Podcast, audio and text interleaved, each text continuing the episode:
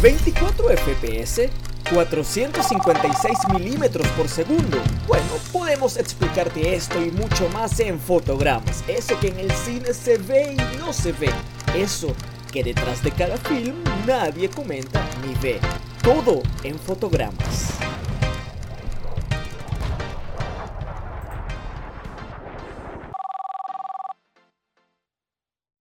Hola amigos, hola amigas, bienvenidos a una entrega de Fotogramas, episodio número 4. Así es, por acá estamos, eh, muchas gracias por conectarse, eh, bueno, por toda la buena vibra y la energía que nos mandan a través de ese 100 Radio. Eh, y nada, aquí estamos un jueves más, Víctor, cuéntame hermano, ¿cómo estás? ¿Cómo te ha ido esta semana? ¿Qué has visto? Bueno, ¿qué has visto? Todavía no me lo digas, ah, en el transcurso, Sí. en el transcurso del programa me lo irás diciendo y yo también. Así que nada, cuéntame cómo andas, cómo te sientes para este, esta cuarta entrega de fotogramas. Excelente, esta semana viene cargada de sorpresas, dudas y algunas cosas que quisiera compartir con ustedes chicos y el tema de hoy es géneros cinematográficos o géneros en general. Sí, géneros cinematográficos. Bueno, hoy espero que sea bastante nutrido el programa como eh, las emisiones pasadas porque hay mucha, mucha noticia por ahí, eh, muchas curiosidades y recomendaciones.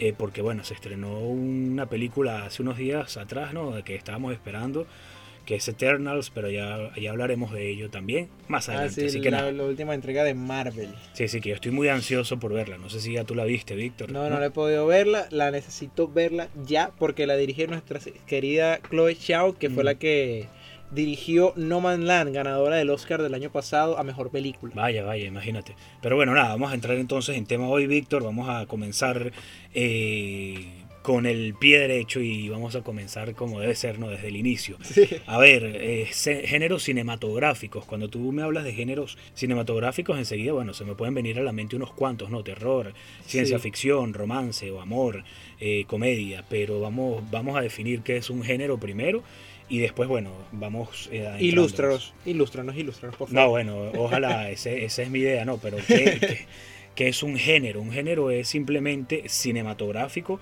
o un género literario, ¿no? Porque eh, llevándolo al ámbito de, la creación o de la creatividad es simplemente eh, un tópico, algo que marca una pauta, ¿no? Que se diferencia de otro, por eso se le dice género, ¿no? Para, para diferenciar, pero es eso, es básicamente una diferenciación dentro de una especialidad, dentro de un tema, dentro de una disciplina, dentro de un arte, dentro de muchas cosas. Entonces, bueno, cuando yo te digo géneros cinematográficos, ya la gente tiene que imaginarse enseguida que voy a hablar o de cine, eh, de cine de terror, o de cine de comedia, o de cine de romance, o de cine de aventura. Eso es un género cinematográfico, una pauta, ¿no? Algo que te diferencia de otro. Y daba el tiempo evolucionando. Lo impresionante es que, ah, por ejemplo, solamente existían, bueno, en la actual, antes, yéndonos a la historia, cuando nació el teatro en Grecia, se, te- se dice que nació en Grecia el No, no, teatro, totalmente. este, existían dos géneros, que era comedia y tragedia. Exactamente. Entonces, lo- ahora llegamos a la actualidad, ahora tenemos subgéneros. Subgénero. Vamos a ver una película de terror, bueno, tienes terror con policías, terror psicológico, terror de todo. Así mismo, exactamente. Muy bien. Qué bueno que haces esa referencia de Grecia porque eh, allí fue que, bueno, el, el teatro occidental, ¿no? Y, igualmente ya en Asia los chinos, los, los indios y los japoneses tenían su, su manera de Sí, expresarse en, la. En las tablas, ¿no? O bueno, en las tablas no, en las artes escénicas ellos tenían también su bagaje, tenían eh, su, su, eh, su expresión propia. Pero el teatro eh, occidentalizado nació fue en Grecia, así como tú muy bien lo dices, con las tragedias que representaban todos estos problemas que, que sucedían Sí, con... luego nació un poco, luego el drama y Sí. así lo fueron ligando poco a poco. Exacto, entonces bueno, eh, ellos fueron los que eh, erigieron las bases de todo lo que conocemos hoy en día, pero claro, es como es que, que todo ha crecido tanto, todo se ha expandido tanto que ya hay gen- subgéneros dentro de los, sub- de los géneros, ¿no? Pero sí, estás en lo cierto, ahí fue que comenzó todo, ya el cine eh, tiene muchísimos géneros con muchísimos subgéneros también y, y bueno, ya veremos cuál nos gusta. Dato curioso, eh, ya con los datos curiosos y no llevo ni cinco Dale, no minutos de programa. Buenísimo, me encanta. Este, dato curioso, ¿han notado que las caras del teatro es, tris- es tristeza y Mm. alegría? Es exactamente eso por el tragedia y comedia. Exacto, la tragedia y la comedia, sí, e- ese es un símbolo teatral, es verdad. Tienes mucha razón. Este, bueno, Víctor, no sé, ¿tú quieres arrancar o quieres seguir con, con Sí, otra? bueno, en el eh, hoy hablaremos sobre los géneros cinematográficos. Ya habrán notado que hemos hablado más al cine como un negocio Mm. que una expresión en estos programas que hemos pasado.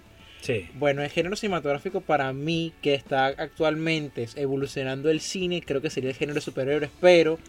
que es no- bastante nuevo, ¿verdad? Sí, exactamente, pero nuevo. lo impresionante es que el género de superhéroes no es realmente no existe, sería género de aventura, Ok, es un subgénero. no un o subgénero. sea, es el género es aventura y con su, el subgénero sería sup- superhéroes. Porque si te pones a ver, este, los superhéroes existen desde 1980, 50. con- eh, No, incluso más allá. incluso más allá, cl- claro, de- hablamos de películas, no de cómics. Ah, claro, o sea, ok, ok, te entiendo. sí. Porque si hablamos de cómics, obviamente, todos sabemos cuándo nació Superman y todo ese tipo de cosas. Claro. Dato curioso, Superman fue el primer superhéroe, por si no sabían.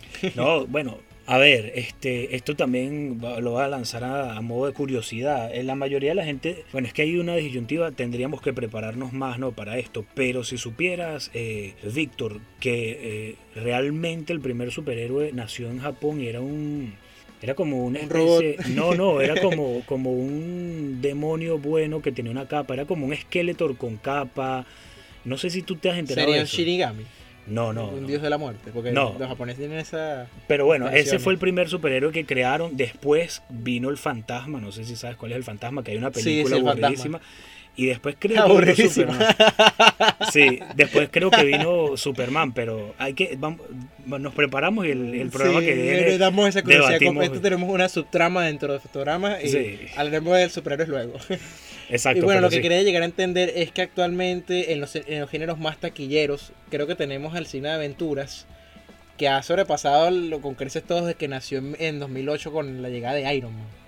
Ok, no, la pero película. ese es, eh, o sea, el género de aventura nació con Iron Man. No, no, digo ah. el género de superhéroes. Ok, ok, claro. Obviamente eso nació con, con las películas y las series de, de Batman de los 60, Ujú.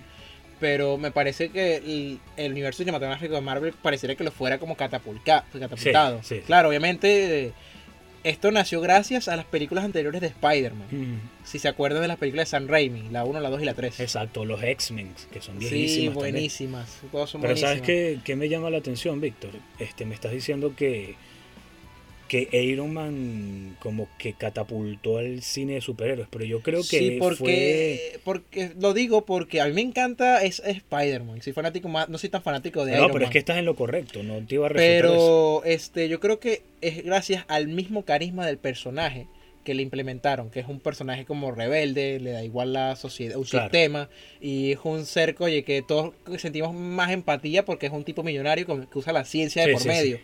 no un joven que es como Spider-Man que se relaciona para los jóvenes, no tanto para los adultos, Sí, no, que pero... tiene problemas un poquito claro. más personales, por así decirlo. Sí, lo que yo te iba a decir es que, o sea, rescatando, creo que fue nuestro primer programa de cine versus streaming, que estuvimos filosofando de por qué todo esto se degeneró de, de ir de una sala de cine, ¿no? Un teatro, a una pantalla de cualquier tamaño en tu casa, desde la comodidad de tu casa. Y llegamos, ¿no? Acordamos que, bueno, que es parte de la tecnología, que es la Sí, tecnología la que ha dicho o le dijo a Netflix, mira, utiliza la tecnología, o, o me imagino que estos tipos que lo crearon dijeron, vamos a utilizar la tecnología con esto, que es un nicho, que es el cine, y vamos a llevar cine, series y todo hasta tu casa, por streaming, no sé qué. Lo que quiero rescatar de Iron Man es la tecnología cinematográfica, porque a mí me impresionó la primera, bueno, sí, eh, Iron Man, la primera película, y ya era otra cosa. Yo el cine de superhéroes no me gustaba mucho por lo mismo, porque lo veía como muy forzado. Pero al ver Hmm. esta película dije, mira, yo creo que, que ya esto es algo impresionante. Pero debe ser eso, la tecnología, porque no sé si sabes que hubo una película de, un- y una serie de Hulk en los 80, ¿no? Es Sí, era- la serie de Hulk a mí no me gustó para nada. creo que en los... en Me los atreví a 70, verla y no, sí. no, no me gustó para nada. Pero Ah. era la época. Hay una película de Spider-Man viejísima también. Sí, incluso un- japonesa. Sí, que era, bueno, eso es un- una ofensa, es un- una asquerosidad. El Capitán América tuvo una película viejísima también. Sí. Que, que- por cierto, dato curioso de esa película Mm. que estamos hablando mucho de superhéroes, este, el traje del Capitán América tenía una máscara y la máscara obviamente tiene unas orejas por fuera. Claro. Como, no sé, le dio flojera, le colocaron las orejas de plástico, no son reales. No puede ser. Eso yo, no lo tengo yo me, fijado. yo me fijé, es bien, yo viendo las, yo decía, yo diciendo que, que, que, que la, la oreja del tipo sin la máscara. No, se Con la máscara, perdón. Se pasaron, pero bueno, sí, yo creo que Iron Man como que desató toda esta fiebre, este boom del género o subgénero de superhéroes por lo bien, ¿no? Por lo bien hecha que estaba, por lo vistosa, por lo impresionante. Yo recuerdo, bueno, eh, cuando la primera Por vez que, que vimos- 2008. Sí, la primera, arma- la primera vez que él se puso la armadura, que no ni siquiera fue al principio de la película, ¿no? ¿Te acuerdas que él salió con un traste ahí al principio, que él creó en una Sí. cueva? Pero más adelante ya el traje acabado, totalmente hecho, a mí me impresionó mucho, muchísimo. No, y luego fueron llegando más películas y más los fanáticos fueron diciendo, mira, pero están sacándonos a los Vengadores después de tanto tiempo. Yo obviamente, yo teniendo en esa época era muy joven, muy chiquito, no comprendía todo eso, lo veía Claro. como fantástico. Pero luego cuando fui creciendo me di cuenta de que yo como joven, generaciones que sean fanáticos de superhéroes, estamos en el mejor momento para ver este superhéroes. Porque ¿Te parece? sí, porque pones a ver, existen los cómics de hace ya 20, 30, 40 años. No, mucho más. Ahora imagínate todas esas personas, todos esos adultos que siempre han querido ver sus, su personaje favorito de Claro. infancia o de adulto en la pantalla grande. Sí, es verdad, cierto. Pero bueno, Víctor, nos estamos yendo del- Sí. de, de la Me- primera perdón, parte. Mi culpa, señores, mi culpa. de la primera parte del programa. Este, bueno, eh, también tenemos que recordar, Víctor, que eh, debemos hacer pausas, ¿no? Para, para, bueno, para cumplir con ciertos protocolos de la radio, para Sí, claro. nuestros anunciantes, no sé qué. Entonces, bueno, ya en un momento vamos a hacer la primera pausa, vamos a, a- a- a cerrar este tema de lo que es el género en el cine y bueno, pasamos después cuando vengamos del, del corte comercial, pasamos a, otra sección del programa. Entonces nada, básicamente es eso, Víctor, ¿no? Un género es esto que te ayuda a, a- a catalogar una producción cinematográfica, ¿no? Porque evidentemente con cierto tema tú la puedes catalogar o meter en un nicho, la puedes meter en una, en una especialidad, en una sección. Entonces así es que la diferencia, porque imagínate, yo creo que sin género ya esto sería un, un arroz Sí. con mango. Pero No, bueno, Y no, y lo impresionante es que los géneros cinematográficos han cambiado con los años. Yo me acuerdo sí. cuando, bueno, no sé si tú estás de acuerdo, pero Mm. para mí en su momento yo creo que considero que las películas más taquilleras y las más que tú la ves cada, cada, cada, cada momento en el cine eran las de terror. Sí, yo de hecho tenía. ciencia ficción, claro. Sí, yo tenía pensado que, que el género más taquillero era el terror, pero al parecer no, ya Víctor nos va a decir cuál es.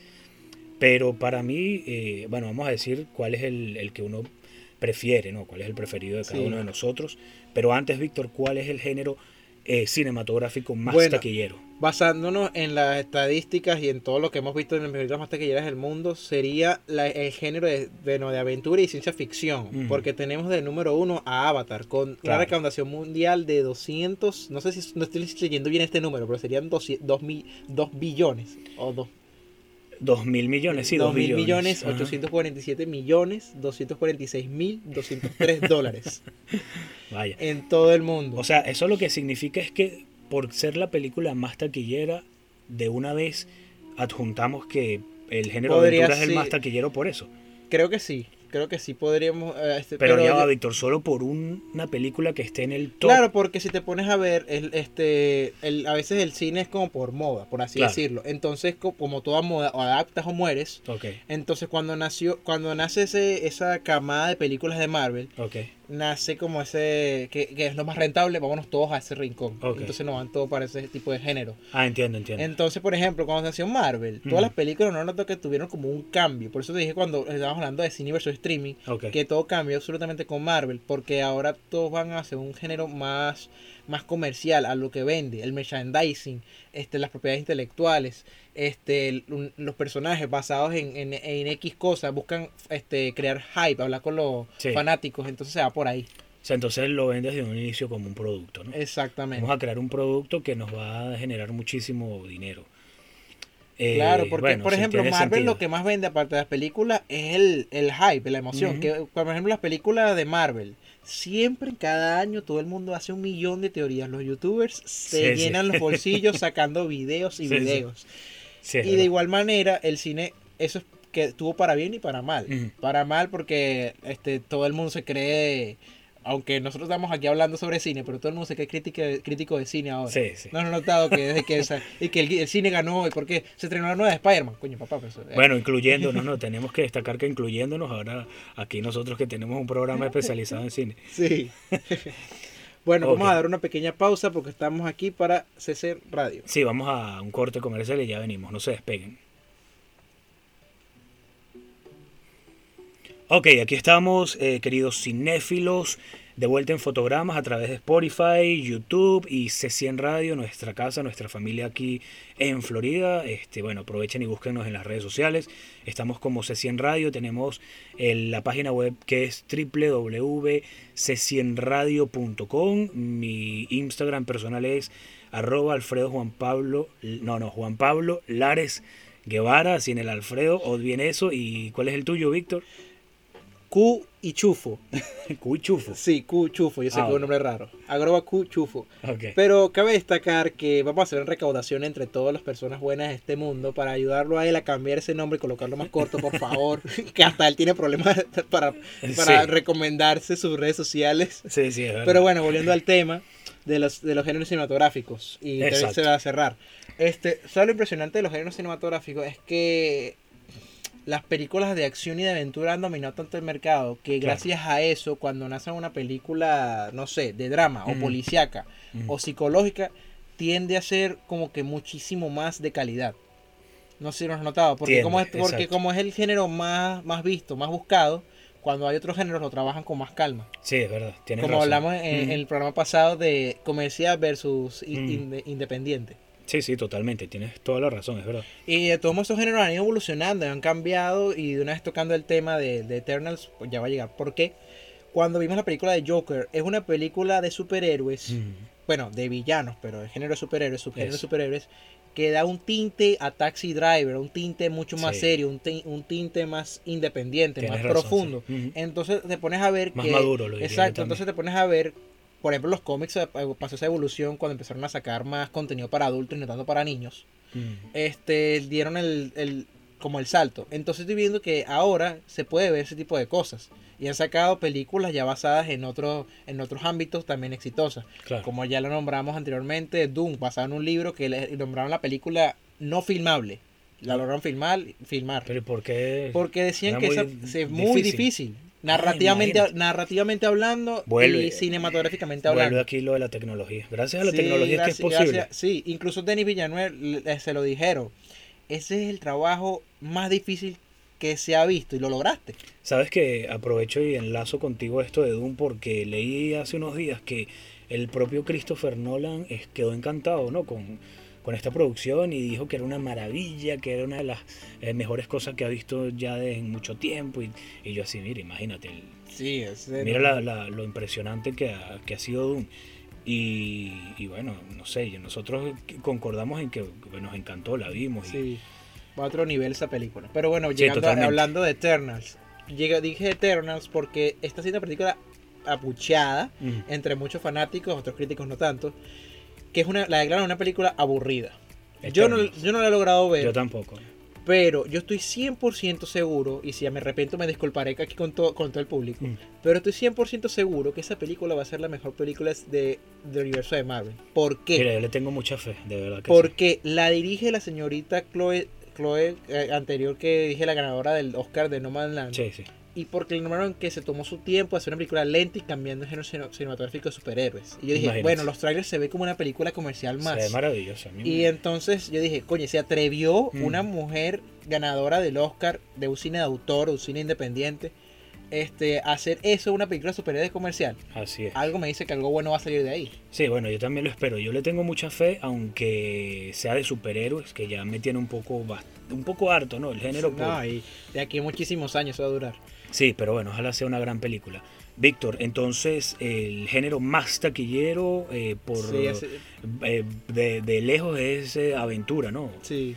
Ok, este, ¿cuál es tu género preferido? Vamos a Bueno, hablar de esto. hablando de géneros preferidos, a mí me encanta la ciencia ficción, Mm, pero yo creo que me voy para un, eh, me voy entre ese y un drama. Pero un drama con una historia no de amor, claro. ni un drama tipo, no, es que yo nací con una enfermedad y debo lidiar con él y ya, no. Claro. Un mensaje mucho más profundo, o Entiendo, sea, entiendo. un drama que sea muchísimo más, ver, vi esta película y creo que cambió mi sentido de ver la vida. Ok, maravilloso. Una película, recomendando aquí rapidito, una recomendación pequeña, la película Souls de Pixar. Una película de animación que para mí, yo creo que si la ves atento, solo y frío, creo que es la película capaz de, de hacerte pensar dos veces qué haces con tu vida. Claro, sí, sí. Sí, bueno, maravilloso, ¿no? Que, que cause el cine ese efecto en ti, porque yo creo que en parte es lo que busca un gran creador, ¿no? No solo generar dinero, sino también eh, que el espectador se pueda conmover, que el espectador pueda conectarse, y eso no es fácil. Eh, yo particularmente, yo también co- coincido contigo. Yo creo que en mi género favorito es el drama y la ciencia ficción, pero exacto, no cualquier drama de un romance meloso, de que el, lo- el amor imposible, que no pueden estar juntos, no. Notebook. Algo inteligente, sí. Pero bueno, entonces como ya sabes, ya, ustedes ya acaban de escuchar cuál es el género más taquillero, cuál preferimos acá en Fotograma cada quien, yo les voy a compartir una lista de noticias, de una lista de noticias, una lista de películas que han marcado hito, que han sido hito en el mundo cinematográfico, para que también más o menos vean lo... eh, lo Variado. Sí, y, y exactamente cómo eh, eh, este, una película de cierto género puede marcar una pauta y es lo que tú dices. Entonces después la gente como que quiere surfear esa ola que ha sido generada por esa película que fue muy muy taquillera, pero no se corresponden. De repente en esta lista van a ver eh, una película muy taquillera que un drama y la, de, la Bueno, derroca un, sí, un romance. este, disculpa que me, te- me acabo de acordar Sí. y disculpa que refute lo que dije anteriormente sobre la Mm. película más taquillera, pero si hablamos de la, de la inflación actual de las películas de antes, la película más taquillera sería lo que el viento se llevó. Lo que el viento se llevó. Bueno, sí, es verdad. Pero nada, vamos a. Mira, acá en la lista tengo como del siglo pasado, esto fue en 1915, que ya en esa época, bueno, existía todavía, si no me equivoco, el Nickelodeon, los Y cortometrajes. apenas está empezando. Sí, que eran, o sea, películas de cine muy cortas. Ya para ese momento se filmó una película llamada El nacimiento de una nación en español, es el título, que duraba tres horas y fue todo un éxito y la gente, bueno, a la gente le fascinó, iban al cine a ver y fue un furor total. Pero luego, como dice Víctor, vino lo que el viento se llevó y la derrocó y estuvo por muchísimos años como la película más taquillera de la historia, hasta que bueno, llegó The Sound of Music Que la quiero ver, por Sí, cierto. que- Dicen que es muy buena. no, es maravillosa. Yo la vi y me encantó. Que es La novicia rebelde. Creo que es el, el título en español, si no me equivoco. Luego vino El Padrino, eh, Ah, la claro. primera, y bueno, su- sus secuelas que fueron también muy buenas y muy eh, taquilleras. Luego vino El Sí, Exorcista. la- hablamos de la película más, más Ajá. taquillera es el terror. Pero fíjate, El Padrino, o sea, The Sound of Music era un- una película musical. La derrocó El Padrino, que es un, un drama, drama, pero pesado. pesadeo. Y vino un- una, Una, una película, película de terror, pero terror terror suspenso. Que a mí me sea, costó- Crudo, mira. crudo, toma. Sí, yo recuerdo que a mí me costó muchos años ver esa película completa, Víctor. Me causaba, y yo estaba niño y... No, eh, yo, yo, yo la vi en su momento, y claro, ya muchísimos años después que salió. mm, Pero yo la vi en su momento y yo dije, wow, lo que en esa época era, ahora- Ujú. la- lo que si la ponen ahorita, si saca una película justo ahora, yo creo que no, no, no creo que la permitan. Sí, bueno, puede ser. Ok, seguimos. Sí, entonces fíjate, después El Exorcista, que tú dices que era fuerte y que no crees que, que hoy día la permitan, vino y la derrocó Tiburón. Ah, Que fue lo que tú dices, Víctor, que comenzó como esta fiebre del... Sí, de lo comercial, es- ¿no? Sí, lo, es que lo que pasa con Tiburón fue el primer experimento como de Steven Spielberg. Al Mm. estrenar la película se dieron cuenta que el Sí. estrenar una película, la mejor manera es un fin de semana los viernes. Eso, imagínate tú. Pero fue la primera película que fue una mega producción, un blockbuster, porque empezó a vender camisetas, gorras y la música. Bam, bam, bam, bam. Entonces todo- voy, a- voy a colocar, eh, espero que escuchen aquí Dale. dos segundos de nuestro, Dale, dale. Nuestro Steven Spielberg.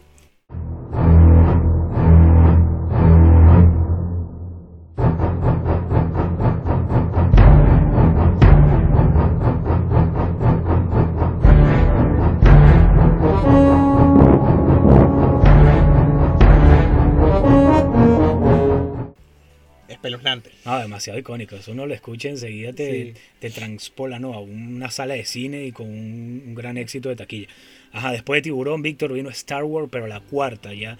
Las otras Star Wars, las primeras no pudieron con Tiburón ni con El Exorcista, nada. No, Pero hasta ¿verdad que la cuarta dato- vino- que te, te- Dale, te- para ilustrarte rápidamente. Mm, Y esto, esto te va a impresionar, ver. hablando de tecnología. George Lucas, cuando hizo Star Wars Episodio 4, Mm. él quería hacer la 1 y la 2 y la 3, pero según sus palabras dijo, la tecnología es insuficiente para yo hacer estas películas. Ah, bueno, imagínate, ¿ves? es lo que estamos yo no hablando. puedo hacer Star Wars Ajá. 1 y 2 y 3 ahora.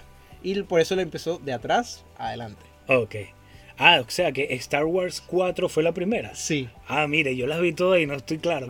Sí, no, no, tranquilo. ok, ok. Sí, yo, yo, yo, ya- yo ya cuando te- la vi cuando era pequeño, yo le pregunté, yo le pregunté a mi papá, papá, si es la 4, y la 1 y la 2 y la 3. Y él me, y él, y él me dice, tiene, es que te las estoy mostrando como yo las vi. Cuando, cuan- para que tú veas, lo, Bien. que entiendas Ok, toda, la, toda la situación. No sé, pero no me viene ahorita a la cabeza. O sea, la primera película de Star Wars que yo vi es la 4. Sí, lo que cuando nació la, la- cuando ¿Cuál fue la la- primera que se estrenó que no va, ya me, me- Star me Wars empasté. A New Hope, episodio 4. Así es el nombre. Sí, Ah, Una Nueva Esperanza. Pero cuando se estrenó, la Mm. película no tenía Una Nueva Esperanza. Eso se lo colocaron creo tiempo Después, después, o ok. en, en los créditos. Pero la película se llama solamente Star Wars. Solo Star Wars. Ok, pero. y luego tiempo bueno, después exacto. pusieron ese nombre. Ok, que se llamaba Star Wars en ese momento del estreno. Y después, hoy en día, si yo lo busco, ¿cuál es el nombre? Star Wars A New Hope, Una Nueva Esperanza. Que es la 4. La episodio 4, exactamente. Ok, sigamos. ajá. Luego Star Wars 1, que ahora es la 4, vino E.T., ¿no? El, el famoso extraterrestre No, chiquitín. claro que sí. Sí, bueno, también un, un, un hito, también un icono del, del, del séptimo arte. Luego llegó Jurassic Park, que yo quedé impresionado. Yo la vi en el cine cuando niño, estaba Fíjate que son únicamente géneros de aventura, aventura, y ciencia, ficción, sí. Pero después de todo, porque mira, las primeras, o sea, todas eran dramas. El de Sound of Music, Lo que el viento se llevó, El nacimiento de una nación, El padrino. El exorcista fue el primer, eh, la película, la primera película de terror como que la rompió. Pero después sí, como que la ciencia ficción ¿no? y la aventura Se se, se han ido apoderando. Incluso se fueron ligando, porque luego Mm. se estrenó películas de terror más ciencia ficción como La Cosa del Otro Mundo. No sé si la llegaste a ver la cosa del otro mundo. The Thing, La Cosa. Ah, claro, sí. No la he visto, pero sí sé cuál sí, es. y más películas así fueron llegando. Alien vs Depredador, Alien, Ujú, Depredador y así. Bueno, después de Jurassic Park, esto fue ya el siglo pasado, comenzamos o nos remontamos hasta los arbores de este siglo que va corriendo, el 21, ¿no? Que fue por ahí en el año 2000 y tanto, no recuerdo. Víctor. 2018, 2019. No, no, tú me vas a, a corregir ahorita que cuando se estrenó la segunda de Frozen. Creo que fue Frozen 2018. Ok, no, 2018. Creo la que fue segunda de- de Frozen. Fue- eh, Frozen fue estrenada en 2019. La segunda. Sí. O sea que eh, después de Jurassic Park que se estrenó en el 1900, ¿qué? En 1993. Ok, o sea que desde 1993 ninguna otra película había sido tan taquillera como Jurassic Park hasta que en el 2019 llegó Frozen, la segunda, la secuela o la precuela o la segunda, el segundo capítulo, como quieran decirle, una película animada que recaudó 1.400 millones de dólares. Eh, Pasaron unos cuantos años, ¿no? Unos veintitantos años para que... Bastante. Y Y- fue una película de animación, imagínate. Esa película, sinceramente, ¿a ti te gustó? Si es que la viste. Frozen 2. Sí la vi, yo vi las dos y es que no sé, no, no son de mis preferidas, pero pero no sé, son, ¿sabes? Entre, es que cuando uno es cinéfilo, a menos que sea una película muy mala, Víctor, yo no la termino de ver, pero esa, no sé, me, no me aburrió. No es entretenida. Sí, Yo soy sincero, yo creo que este el problema de hacer de Disney Animation, porque eso no Mm. creo que sea de Pixar, no, no me acuerdo muy bien, creo que Mm. no. Este, el problema es que ellos tienden a marcar pautas muy buenas para hacer una película como profunda, porque tenía pautas muy buenas. En la primera se sentía honesta, Mm. pero yo me, ahí me cansaba los musicales. Y eso que me encantan los musicales. A mí me, me molestan los de animación, eso sí, pero los... Bueno, es que no sé, tengo, tengo tiempo que no veo un buen musical desde La La creo que ha sido la última buena. Pero mira, hay por ahí grandes musicales que después hablaremos de ellos, ¿no? Como, Sí. Ah, hay que tener otro tema, señor. Sí, de, Sigue Mulan, adelante. de Moulin Rouge, no sé. Hay tantos. Pero bueno, nada, después de Frozen, vamos para terminar esta lista y no se alargue tanto. Este, o vamos a seguir con la lista después de la pausa comercial. Vamos a nuevamente a hacer un corte y ya regresamos.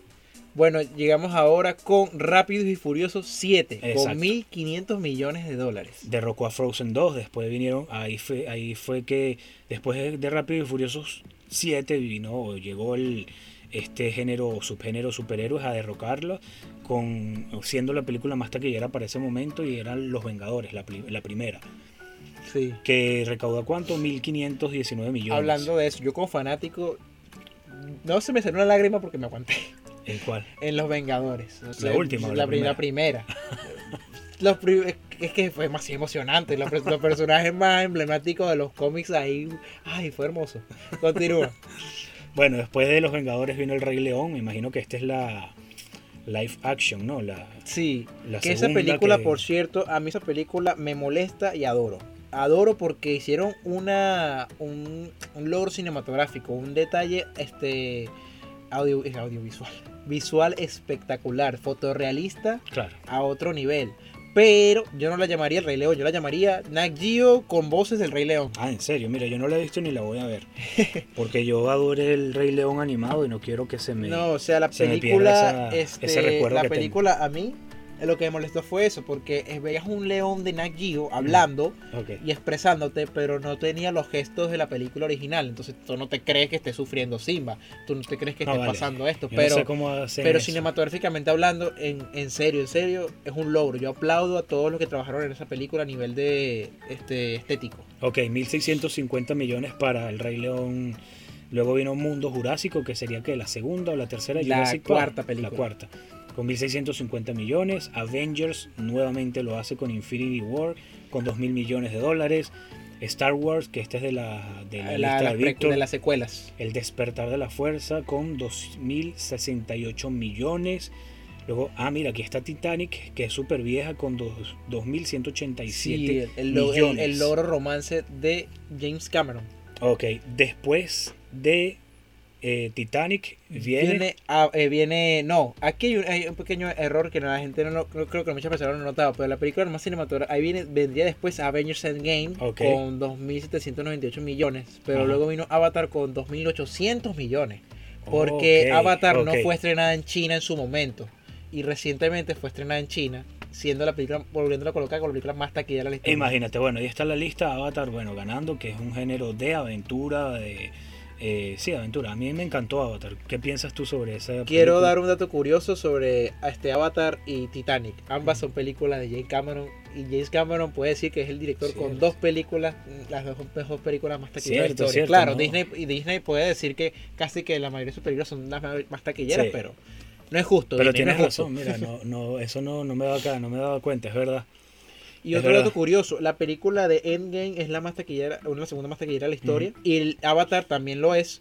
Y la actriz Zoe no, Saldana. Saldana Ujú. ha participado en ambas películas. Ah, vale. Son curiosos esos datos, ¿cierto? curioso, súper curioso. Pero nada, este, ¿qué te pareció Avatar? No me dijiste, Víctor. no Bueno, Avatar es de esas películas que mm, este, pegó más que todo por sus visuales que por su historia, aunque la historia no es mala. Claro. Solo que, o sea, a mí no, a mí no me atrapó, pero no, no dejé de ver la película, me encantó, me Sí. preocupé por los personajes, me pareció una película excelente. Y Avengers Endgame, bueno, yo soy fanático de superhéroes, aquí ganan enemigos, pero no es una película que yo elegiría. Yo creo que es la película que menos me gusta del universo Marvel. Sí, yo creo que también me pasa lo ¿Por mismo. qué? Este, mejor voy a hacer voy a hacer algo luego, voy a cortarlo hasta acá y luego voy a ir por la sección de recomendados y voy a hablar bien por qué no voy a recomendar esta película. Ok, bueno. Me van a odiar, pero no yo importa. con, con Avatar, bueno, a mí me, visualmente me impresionó también, me gustó muchísimo, pero no es de, mi- de mis preferidas, pues, no sé. Y dato curioso, ustedes ya viene, ya este nombraron para estrenar la 2 y la 3. Sí, sí, ya está por ahí y también quiero verlas, estoy ansioso. Pero mira, ahora que estamos hablando de recaudaciones, quiero que sepas que Dune recaudó en su primer fin de semana, ah no, en su primer día en Estados Unidos 5.1 millones de dólares. Y espero que en reúna muchísimo más porque esa película merece todo el mundo. ¿Tú crees que, que- que puede entrar a esta lista que acabamos de, de mencionar como una de es las más por eso que tengo miedo. Es por eso que tengo miedo porque es ¿Por una qué? película, no es esa película no es fácil. Sí, porque es una película de ciencia ficción, pero como te dije anteriormente, como, como de, de Eternals que, o como el Guasón, que son que dan como tintes mucho más profundos. Ujú. se, se, se atreven a contarte la historia paso a paso Sí. y tomar su tiempo. Que obviamente a no todo el mundo puede parecerle aburrida, todo el mundo puede parecerle lentas, pero en verdad es un logro cinematográfico esa película y ojalá que llegue No, es a una película, bien, una película con una recaudación buenísima. Sí, es verdad, se lo merece. Y tiene Yo un que presupuesto detrás muy grande, así que espero Bueno, que ya. recupere todo ese dinero. Ya se lo estaremos avisando acá en fotogramas, todos los premios que ganen, todo lo que vaya logrando, porque nosotros siempre estamos metidos en esto, en todo lo que ocurre Mira, en el si no le dan un arte. guion, si no le dan un guion a mejor guion adaptado, yo me voy a molestar. Bueno, nada, Víctor, a ver, entonces comencemos con las secciones. Eh, ¿Te parece o quieres decir algo quiero, más? quiero pasar a la sección. Ah, bueno, quiero decir una cosita. A ver, Este, el cine ha cambiado demasiado, ha evolucionado y yo quiero saber qué pasará en nuestros años porque nadie se imaginaba para nada que un género como los superhéroes, mm, algo que siempre toda la vida lo han visto como para niños, ha, lo- ha llegado a lograr catapultarse y colocarse como la máxima expresión de negocio actualmente para el cine. Claro. Y quizás Sí, sí. evolucione, quizás se vuelva un género mucho más serio. Mm. Como por ejemplo DC Comics ya colocándose en un tema mucho más serio, como con la revolución que hizo con hablando de streaming. Mm. Sacó el Snyder Cut, que el director Claro. de, la, de la película de Batman vs. Superman, Zack Snyder, conoció también por hacer la película de 300 y Watchmen, que es otra película de superhéroes con un, Maravillosas. Todas un- son maravillosas. con un tema súper serio. Esa película de superhéroes Sí. creo que es la mejor película de superhéroes hablando, este, argumentalmente hablando. Yo Porque creo que es, sí. es un técnicamente muchísimo, no sé, muy seria, pero en fin. Se tomó la molestia de hacer una película. Quiero o- o un, un detalle. Ese director agarró y le dijo a Warner, yo, yo haré la película, las escenas que faltan, las edito, hago todo eso. Contra que la publiquen, yo no recibiré nada a cambio. Mira. La hizo no absolutamente sin paga. Vaya. Todos sus sueldos se fueron a los actores para que hicieran y regrabaran algunas escenas. Y la, y la película tenía la, la original dura dos horas. Él Mm. la hizo de cuatro horas. Sí. Y yo me viví cuatro horas y yo sentí que eran como una.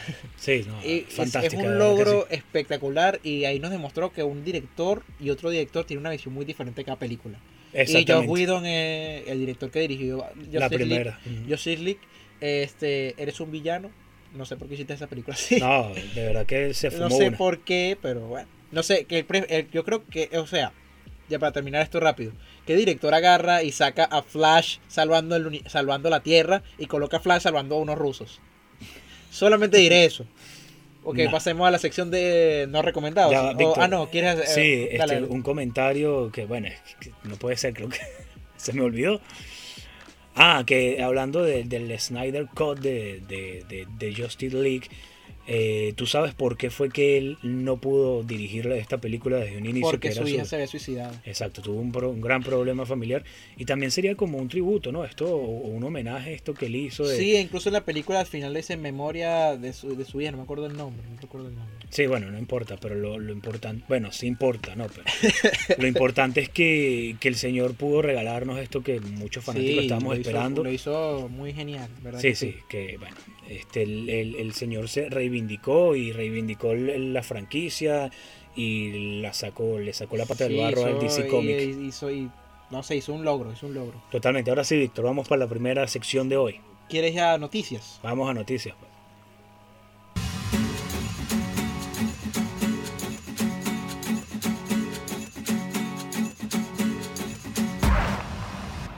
Ok, acá estamos, eh, seguimos en fotogramas, vamos a la sección noticias eh, de este jueves, esta tarde de jueves.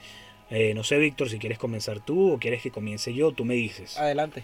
Bueno, la primera noticia de la tarde, noche, este jueves, acá en Fotogramas por C100 Radio, es que el señor, el, este eh, actorazo que derrite corazones y hay muchas féminas detrás de él, Ryan Gosling, va a ser el Ken, o va- a personificar a Ken en una película eh, live action de Barbie, que yo creo que no es necesario, pero la van a hacer, la están rodando o ya Ya va, comenzaría, ya va. no sé. Esa noticia es real. Yo cuando leí sí, eso yo pensé que era un meme. No, es en cierto. serio. Es cierto, ya bueno, ya eso está sobre la mesa, creo que ya comenzaron, ya comenzó el rodaje. Pero sí, van a tener a su Ken, señoritas y señoras eh, real, y bueno, nada más y nada menos que Ryan Gosling. Sigue tú, Víctor, con la próxima. Kristen Stewart anunció su compromiso con Dylan Mayer. La estrella de Hollywood, Kristen Stewart, recordada por su papel protagonista de la saga Crepúsculo, como Bella, Bella. Swan, creo que se llamaba. Anunció este martes durante el programa de Howard Stern que se encuentra comprometida con su novia, la guionista Dylan o Dylan Mayer. Sí. Nos vamos a casar y lo haremos totalmente. Quería que me lo pusiera matrimonio, así que creo que definí claramente lo que quería y ella lo clavó. Nos vamos a casar y esto está sucediendo. Expreso Stewart. Mire, imagínate qué noticia tan, tan curiosa porque después que esta señorita estuvo con unos galanazos de Hollywood, bueno, como dicen por ahí, como, disculpen, comió bien y siguió su camino, ¿no? Qué inteligente. Pero Sí. bueno, el amor es libre, el amor no conoce de género, de frontera ni nada. No, exacto, pero no hay género cinematográfico para el amor. Exacto. Ah, bueno, sí, por ahí está el romance. sí, ahí está el romance. Mira, Víctor, hablando de Kristen Stewart, es que se pronuncia, Stewart. Eh, Sabes que ya creo que fue eh, esa misma semana, no sé si en esa misma entrevista, que comentó algo así como que ya solo sentía que había hecho cinco películas buenas que, y ha hecho muchas. Entonces el, el entrevistador se quedó así como que en serio, no puede ser, ¿cómo te sientes así y tal? Y así, sí, sí, es que bueno, eh, así me siento. Y es Bueno, curioso, es que ¿no? ¿no? es por criticarla, pero ella es una actriz que lamentablemente eh, feliz tiene una expresión y triste es la misma expresión. Sí. Entonces, este no es tan versátil que hab- hablando. Mm. Claro, quizás me calle la boca y saque una película donde gane un Oscar, pero mientras tanto mantengo la misma postura. Así mismo. Este, eh, ¿Quién sigue? Creo que vengo yo, ¿no? Sí. El, bueno, hace unos días atrás también falleció, ¿no? Eh, Benito, el actor de Vecinos. Sí. Eh, ¿Cómo es que Benito Rivers? Que no estoy muy claro con, con eso de Benito. Es un personaje. Eh, yo sé, he visto Ese- muchos es, memes es- de... es un actor famoso por interpretar el mismo, el con el mismo nombre, Benito Rivers. No, por eso que como que- participa, en la, en la- eh, participa en la serie Vecinos de Televisa, creo si no me equivoco, el canal de las estrellas. Sí. Lo impresionante es que es, él murió fue que él estaba en pleno tiroteo y lo tenían secuestrado. Ah, mira. O sea que, bueno. fue un, un asesinato más que todo, ¿no? sí, Un- una ejecución. que, se puede, que podría hacerse. Bueno, qué lamentable, de verdad que bueno. Este, me imagino que el cine mexicano estará todavía de luto, estará muy, una pérdida, bueno, eh, muy lamentable y nada, aquí estamos en fotogramas, condolencias para los, para sus familiares, ¿no? Y para, para el pueblo mexicano. A ver, Víctor, sigue tú con otra noticia, otra curiosidad. Ah, ya sé que van a ¿Cuál? Bueno, aquí tengo una noticia, se ha confirmado o se ha especulado, fanáticos del cine superiores que estamos hablando todo en este programa de ello, este, apariciones diferentes de personajes como es el, el Duende Verde, el, el Arenero, El el, arenero. el, el- el Sandman, el Lagarto y Ok. obviamente en el trailer pasado vimos el Doctor Octopus. Pero las- los fanáticos están asustados porque creen que va a aparecer tres Tom Hollands y no Andrew Garfield y Tobey Maguire. Porque se han creado muchísimas expectativas sobre esos tres, esos dos actores volviendo como interpretarse sobre sus personajes pasados. Y en otras noticias, eh, a Eternal, Santos Criminales y Alerta Roja destaca entre los estrenos de fin de semana, siendo los cines en españoles más largos y más ganadores de, este- de esta época. Bueno, imagínate, este, por acá tenemos otra noticia que salió hace poco y es que el señor eh, Robbie Williams, ¿no? Mantuvo, esto yo no lo sabía, no sé si tú te llegaste a enterar de esto, ¿no? Pero hace muchos años en su momento, por allá en los noventa y tanto, después del estreno de Aladdin, que fue en el 92, la película animada de Aladdin, eh, Robbie Williams eh, interpretó o le dio voz al genio, el genio este azulado, un poco locochón, y después de eso, él mantuvo unos cuantos años de disputa o de enfrentamiento con Disney y de enemistad porque rompieron como una especie de contrato verbal, ¿no? Que, que Robbie Williams no quería que después del estreno de Aladdin se vendiera merchandising sobre eh, la película y sobre el genio y esto porque, bueno, él no le parecía, ¿no? Era una película y él como que no estaba muy de acuerdo con que una película se convirtiera en un producto. Entonces Disney. Disney no iba a desaprovechar No, claro. el, el- el- el- bueno, el- la oportunidad de vender juguetes y franelas y gorras y cosas y vasos sobre. eh, claro. Robbie Williams pretendía que, que Disney no fuera Disney. Sí, entonces bueno, él- a él no le gustó, lo, lo, lo sintió, lo vio como un desaire y bueno, entonces eso fue una... Claro, porque no lo ve como, más como una expresión, sino más como un producto, hablando exactamente de eso. Sí, y sabes que yo voy a enlazar con esto de Robbie Williams, esta noticia con una curiosidad sobre Patty Jenkins, ¿no? O Patty Jenkins, que, Ujú. que Dirigió fue... Wonder Woman, este, Exacto, la- las ajá. dos o solamente una de Wonder Woman, no recuerdo. Pero La primera, sí. Pero bueno, ella es una directora cinematográfica, bueno, invaluable, es eh, magnífica, es muy, es muy, no solo profesional, sino muy talentosa, muy buena en lo que hace.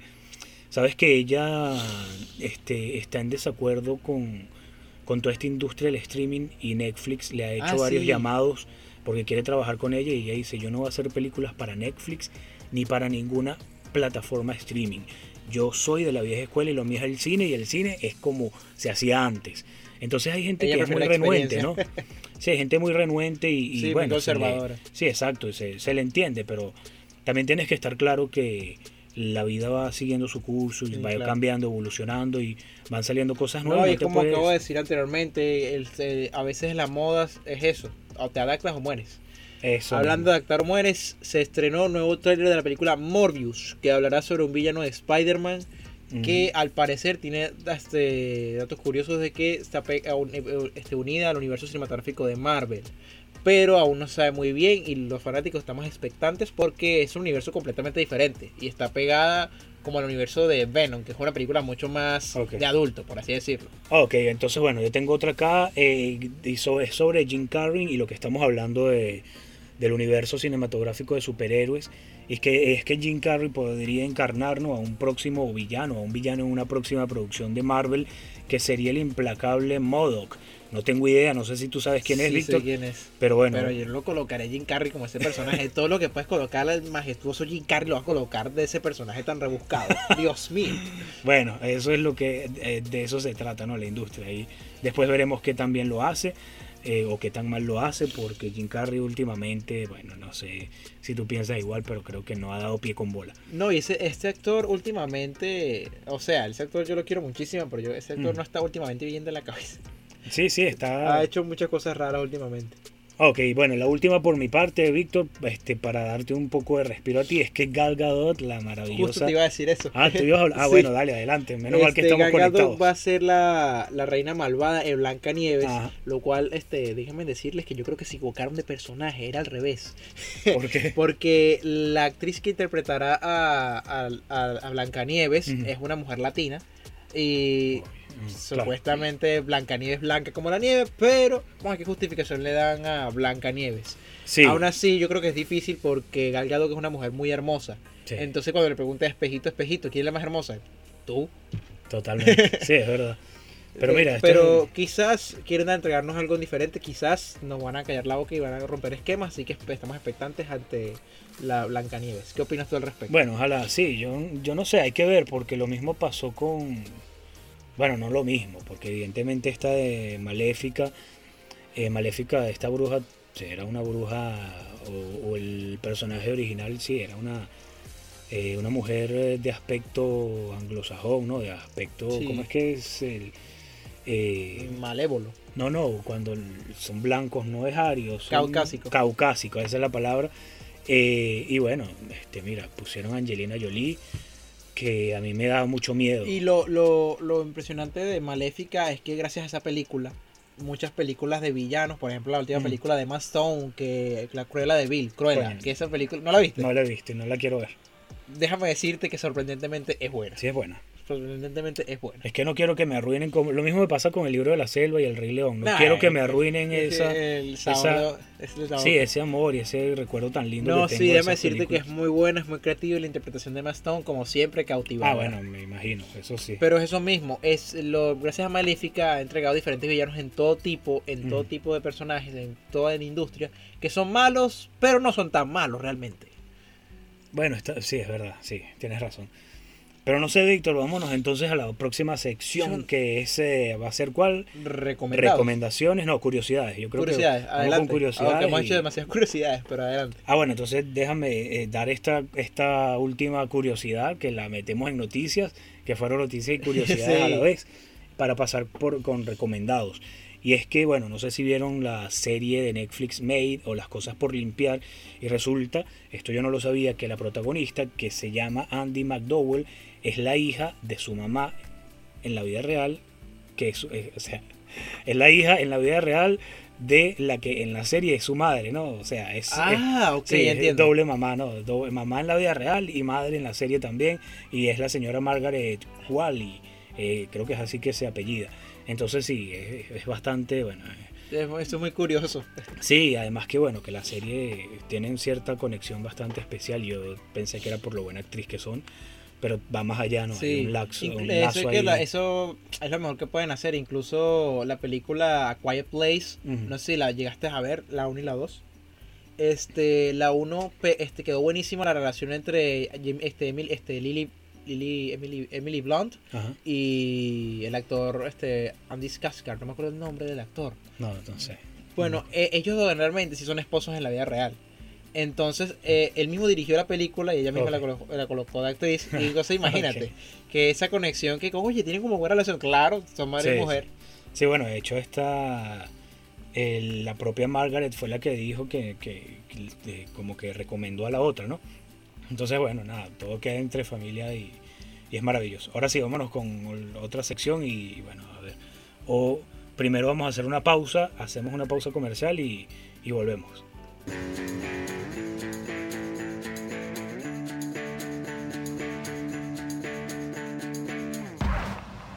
Bueno, en recomendados, yo quisiera recomendar la serie Westworld, que la pueden encontrar en HBO. Sam, sabes que la quiero ver, no sé por qué me llama tanto la atención. Es una serie que, mira, no voy a dar muchos detalles porque Mm. siento que solamente hablando de la película daré unos pequeños spoilers.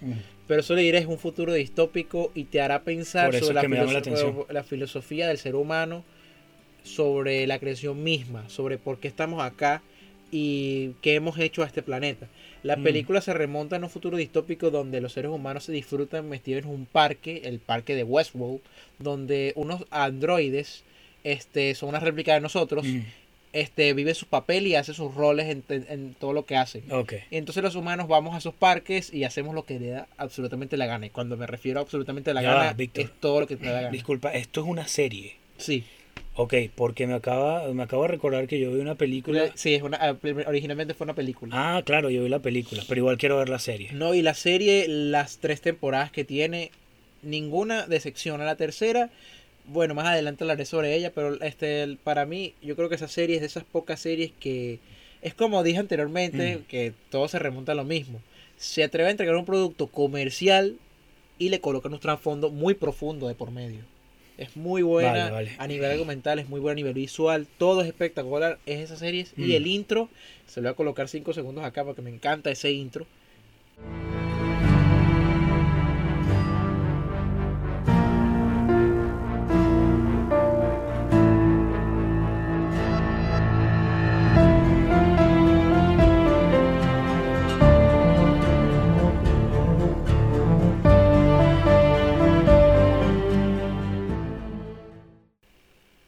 Sumamente majestuoso, espero sí. que le hayas encantado. Así que bueno, ¿qué recomendarías? tú? Mira, sabes que, no, antes de, de ir yo a recomendar, yo vi esa película Westworld, creo que tiene el mismo título. Sí. Y mira, a mí me gustó, es tal cual eso, así que el ser humano morboso va a ir a hacerle a los pobres androides lo que la ley no le permite hacer a otro ser humano, ¿no? Entonces estos sociópatas y, estas, y estos psicópatas, Millonarios. sí, claro, más que todo millonarios porque hay que pagar para entrar a ese lugar, ¿no? Ellos van a liberar su...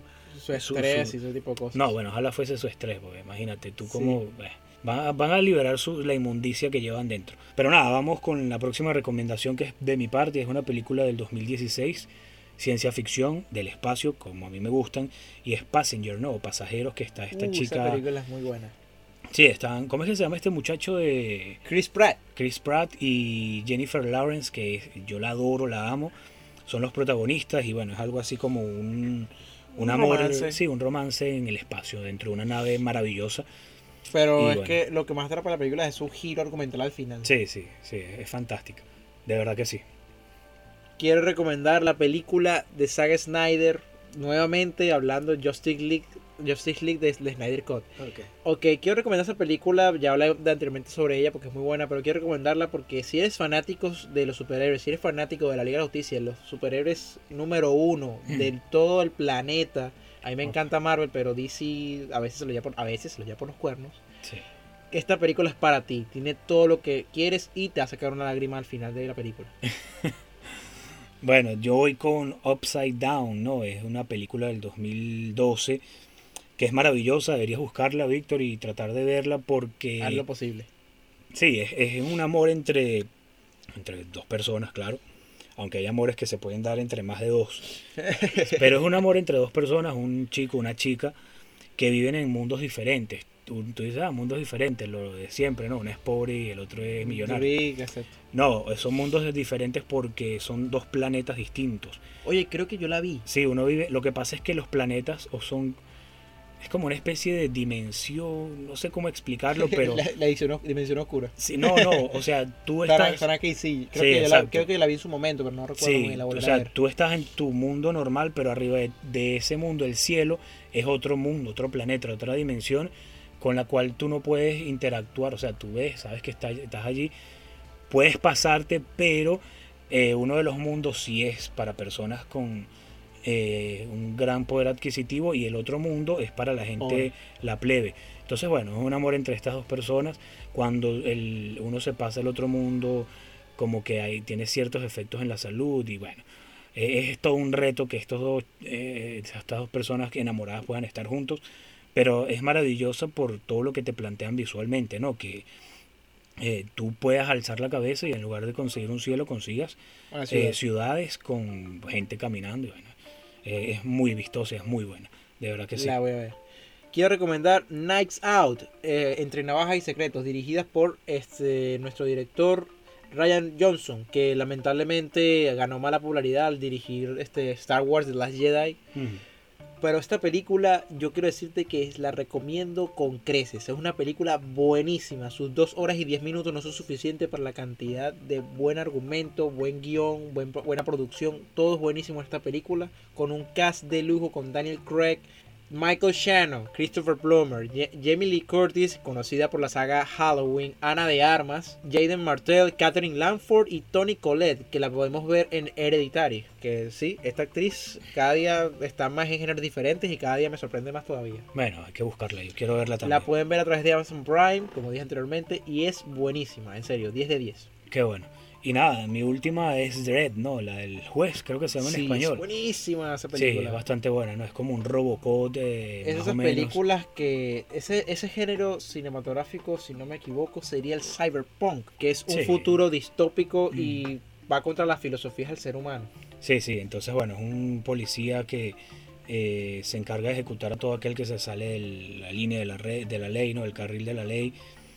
Pero es bastante interesante como lo plantean, ¿no? Un- eh, una humanidad más corrupta y más degradada de lo que ya está. Y bueno, donde la única ley que hay es la que ejercen estos, estos eh, dreps o estos Sí, policías jueces. Sí, estos policías como, como todos robotizados y con mucha tecnología encima, que es algo del transhumanismo, ¿no? Que son más máquinas que, que seres humanos. Pero bueno, es fantástica, ¿no? Uno se pasa un buen rato viéndola y yo creo que, que sería una buena ¿Quieres pasar directamente a la sección de no recomendados? Eh, a ver, sí, vamos.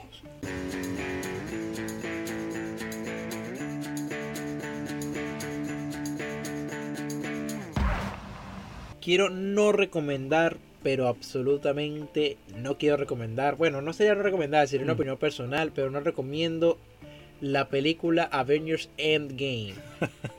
¿Por qué no recomiendo esta película? ¿Por qué si es la película más emocionante de todo el universo Marvel? Mm. ¿Por qué si fue que rompió esquemas y fue la que vendió más? y nos Porque es una película que a mi punto de vista tiene el peor ex- la peor excusa Ujú. para realizar un acto heroico, entre comillas, que es un capricho. O sea, perdieron y porque perdieron van y van a re- rehacer lo que hizo Thanos en la película anterior. Sí, es como No hay ninguna, no hay ninguna razón de para que hagan eso más allá de que se sienten tristes porque no existe la mitad de la vida en el universo. Claro, y deberían, debieron haberlo superado. O sea, todo estaba bien así. ¿Para qué tanta Cinco gente? años, incluso el, el Capitán América lo dijo una parte de la película. El agua está más limpia. Hay más animales, vi unas ballenas por ahí nadando. Totalmente. O sea, me estás diciendo que el ser humano que ha vivido los- las etapas más horribles de la historia, la Segunda, Primera Guerra Mundial, bombas de Hiroshima, Nagasaki, se ha levantado de todo eso, no se puede levantar de una aniquilación eh, planetaria, hermano. Claro que pueden, y hablamos de un mundo fantasioso. Sí, pero bueno. Pero eh, bueno, por eso que no la recomiendo y entenderé muchísimo que les encante y respetaré toda la opinión, pero no, esa película para mí tiene que ese bueno, tuvieron que darle mejor, una mejor recomendación. Sigue tú. No, tranquilo. Lo que pasa es que, bueno, yo creo en este aspecto que. eh, mira, eh, para verla está bien, pero al fin y al cabo yo siento que todas las películas de superhéroes como que tienen cierta caducidad, ¿no? Es lo mismo que sucede con Rápidos y Furiosos. Que uno la ve Sí. en el momento y te gustan, oh, qué buena, mira qué acción, qué rápido, qué ritmo. Pero ya la vuelves a ver y te aburre. Eh, yo creo que, que, bueno, entonces no sé, me pasa con, con estas películas que, no sé, no sé, es algo, es un efecto muy, muy loco, es, es lo que yo pienso, pero, pero bueno, está bien. no- no- yo no creo que haya alguien que realmente ame con locura una película de superhéroes y diga es la mejor, es mi favorita, y si lo hace es porque no tiene ningún tipo de criterio de nada, de ningún tipo, ni de cinematográfico, ni Ouch. de nada. No, pero no, yo no creo que tú, Víctor, ames como con locura una película de superhéroes y digas Sí, que me es una... encanta muchísimo, pero no la colocaría como la mejor película del mu- del mundo. Muy No, no, difícil. yo sé que no. Haz, haz el, ¿cómo se llama? El ejercicio y velas de nuevo. No sé si tú las sí, ves dos veo a veces. veo de nuevo. y te siguen gustando, Víctor. Algunas sí. Sí. Son Mira, algunas son, no es que yo lo veo como manera divertida, es como dijo Scorsese, las películas de Marvel no Mm. son, a mí me encanta la película de superhéroes, Claro. pero como él dijo, las películas de Marvel no son cine, es como un parque de diversiones, tú te montas, Sí. te diviertes, te quieres subir otra vez, te montas Exacto, otra eso vez. es lo que quiero decir. Yo las veo todas y me gustan una, una vez, pero es que cuando ya las veo la segunda, no sé, me aburren. Y de hecho, ya no me parecen tan. O sea, no tengo ninguna que yo diga, mira, es la mejor película del mundo. Ah, No sé si me explico, no sé. Sí, claro. Pero bueno, nada, yo creo que, que eso es todo por hoy. Ah, mira, no tengo recomendadas, solo decirte, porque no he visto nada malo últimamente y no se me viene a la mente una mala película. Pero vi una que me recomendaste o recomendaste acá que es Maligna, ¿no? Sí. Maligna, no sé. Eh, no me pareció mala, pero no sé, me gustó? decepcionó un poco. Ah, claro. Porque, o sea, iba, todo iba tan bien hasta que eh, esta entidad que era súper fuerte no es capaz de, de- o sea, se las ve difícil contra un, un, un alfeñique que es este detective policial, ¿no? Sí, es ahí cuando el Entonces guion sí- tiene como un pequeño agujero. Sí, yo digo, pero si esta entidad es capaz de, de teleportarse, es capaz de ponerse invisible, de escalar paredes, de matar a un ser humano con un golpe. No, él, él no se, él se, no se le transporta y tampoco se vuelve invisible. Bueno, pero- Pero lo veía así porque era la percepción de lo que ella sentía.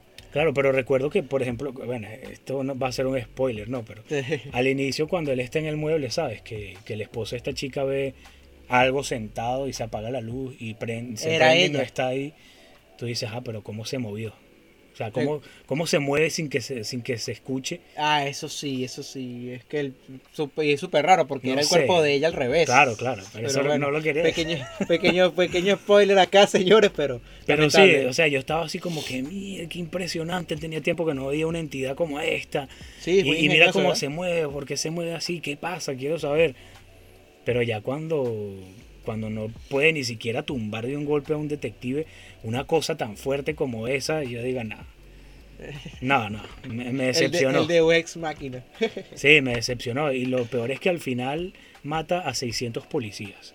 Con sí, esa, armas escena- largas. esa- sí, esa es una escena muy. Entonces no sé, me decepcionó. muy eh, eh, yo cuando la vi este yo, yo, yo hablé con la persona con la que vi yo dije la película iba bien hasta que la convirtieron en una Terminator Sí, me recordó una- como un género Slayer como tipo Jason que ella eh, monstruo contra todo el mundo. Me recordó o sea me gustó pero fue como sacar de contexto o sea me estás armando Sí, toda la no sé. película como un como un tipo inteligente y luego me, me muestras a Jason, a Jason el Estripador y, a Freddy Krueger qué pasó aquí vale? Eso fue lo que me evocó, ¿no? Las películas de terror de Pero yo siento que, yo creo que fue la yo creo que fue a propósito, creo que fue como una referencia a todas esas películas anteriormente con un toque de ahora. Porque Sí, por ahí leí que, que era como una mofa, ¿no? Al cine de terror, pero italiano, que eso tiene un nombre, ese es el cine de terror italiano tiene un nombre. Que eran las películas eran así grotescas y exageradas, un sangrero, Ah, unos gritos. este, bueno, sería Gore. Mm, No, no, pero en Italia. Sí, también, pero eso. Bueno, de hecho hay una escena donde la protagonista grita tal cual Psycho, ¿no? Es que se Ah, llama sí. la de. Que, La de este Alfred Hitchcock. la de Hitchcock, que tú dices, pero eso ya no está de moda, hermano. ¿Por qué, por qué haces eso? Pero sí, era como un guiño, como no sé si era un no tributo. Sí, pero no sé. O sea, comenzó muy bien y al final yo dije, no, vale. No puede ser. Pero nada, yo creo que es todo por hoy, señoras y señores. Hoy hablamos más de lo normal. Víctor, ¿no ¿quieres decir algo más o nos vamos? No, eh, bueno, nos no, este, quisiera no recomendar, bueno, no recomendar, pero dar Mm. advertencia que la tercera y última temporada de Westworld que recomendé en el, en el principio, porque Mm. es una, sería hipócrita de mi parte no recomendarla, pero sería más hipócrita todavía advertirles que la tercera temporada tiene altos y bajos y yo le digo que la vean con mente abierta. Ok.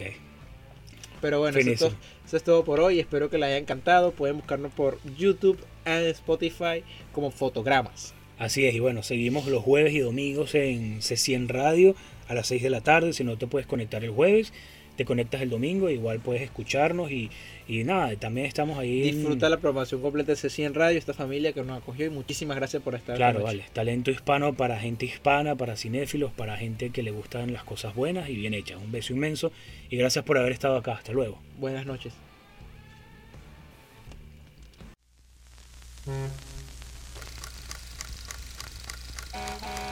Todo tiene su iceberg y aquí en Fotogramas trituramos cada pedazo de ese inmenso e incómodo pedazo de hielo cinematográfico, su punta y su gran parte oculta, como si fuese un buen granizado. Por cierto, ¿de qué sabor le vas a pedir hoy? Un podcast de cinéfilos para cinéfilos. Fotogramas.